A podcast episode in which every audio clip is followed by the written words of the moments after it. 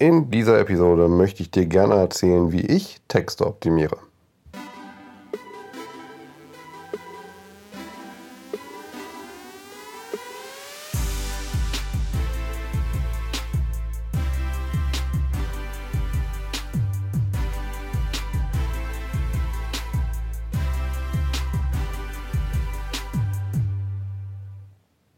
Ich bin ja gerade bei Rock im Park und da ist mir gestern äh, während eines Konzertes, beziehungsweise zwischen zwei Konzerten, die Idee zu dem heutigen Thema gekommen. Und zwar kam dort ein Herr in einer blauen Weste auf die Bühne, der sich als Sicherheitsengel verkauft hat.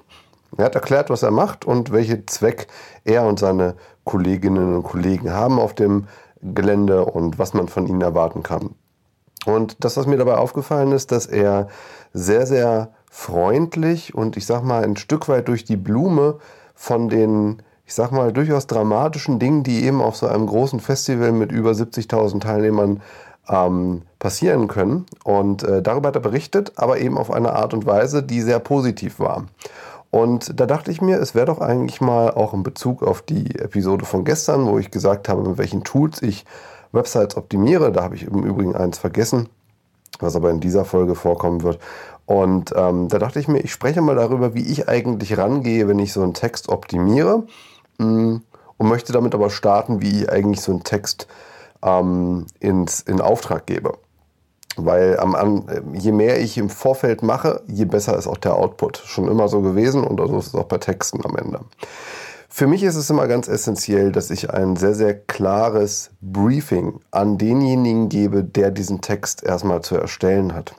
Weil ich gemerkt habe im Laufe der äh, Jahre, dass je weniger ich über meine Ziele sage oder was ich mit diesem Text erreichen möchte, je weniger erfüllt der Text auch das, was ich bekommen möchte. Das heißt, ich kriege einen Text geliefert und denke mir, hm, das ist jetzt nett, aber es ist eigentlich nicht das, was ich sagen wollte. Und das mangelte eigentlich immer daran, dass ich einfach in der Vergangenheit ähm, oder bevor ich so gearbeitet habe wie jetzt, eben sehr, sehr generische Briefings gemacht habe, also wo ich mehr oder weniger nur gesagt habe, welche Begriffe sollen vorkommen, wie die Ansprache sein soll und solche Sachen, also relativ oberflächlich. Und ja, je oberflächlicher dein Briefing ist, je oberflächlicher sind auch die Artikel, die du zurückkriegst von deinen Textern, ähm, von deinen Agenturen, Dienstleistern, von wem auch immer du die Texte kriegst, sofern du nicht selber schreibst. Und deswegen möchte ich dir einfach mal heute sagen, wie ich daran gehe.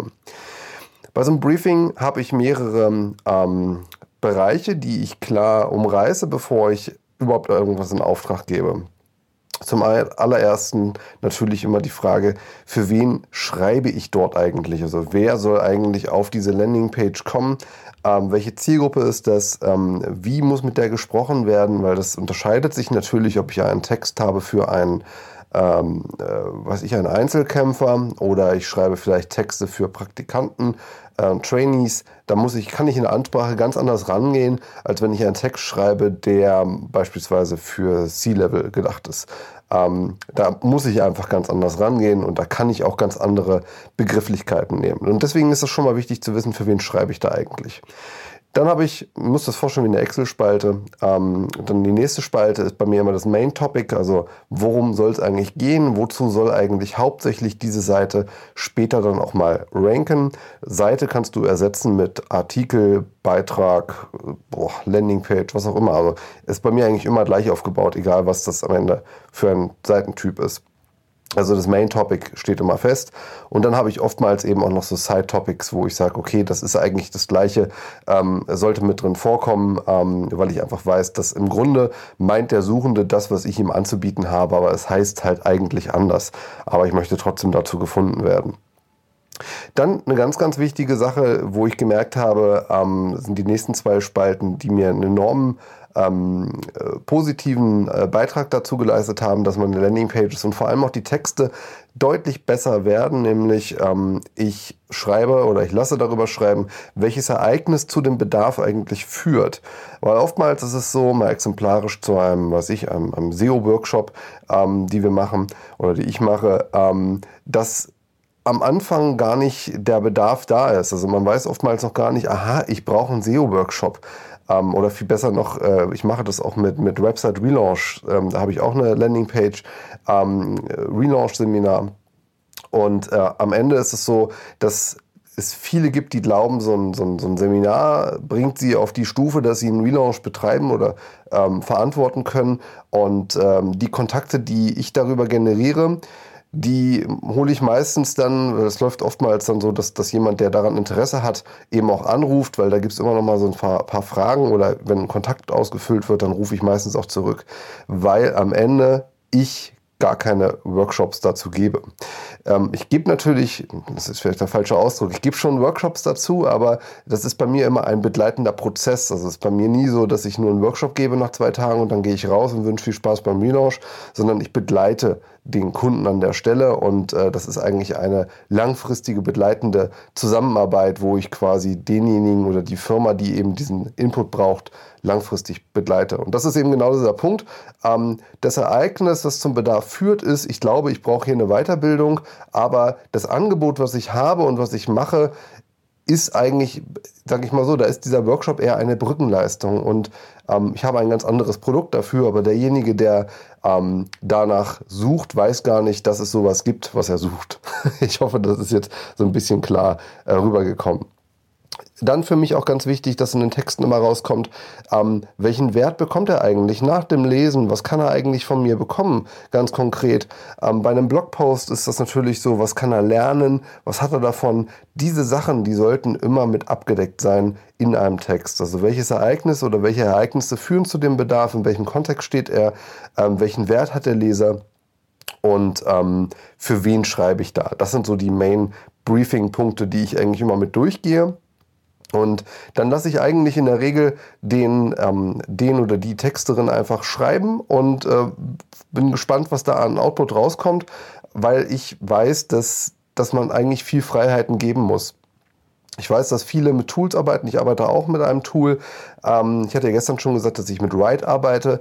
Ähm, Write hat auch einen, einen Content-Bereich. Ähm, ich benutze allerdings, um die Texte-Optimierung zu machen, Termlabs. Ähm, ich finde einfach die, das Tool einfach, es ist nun mal ein spezialisiertes Tool für Textoptimierung und das sieht man und spürt man und das sieht man auch in den Rankings, wenn man diesen Feinschliff mit Termlabs eben gemacht hat, ähm, dass das einfach sehr, sehr bodenständig Hand und Fuß hat. Ähm, deswegen arbeite ich da sehr gerne mit.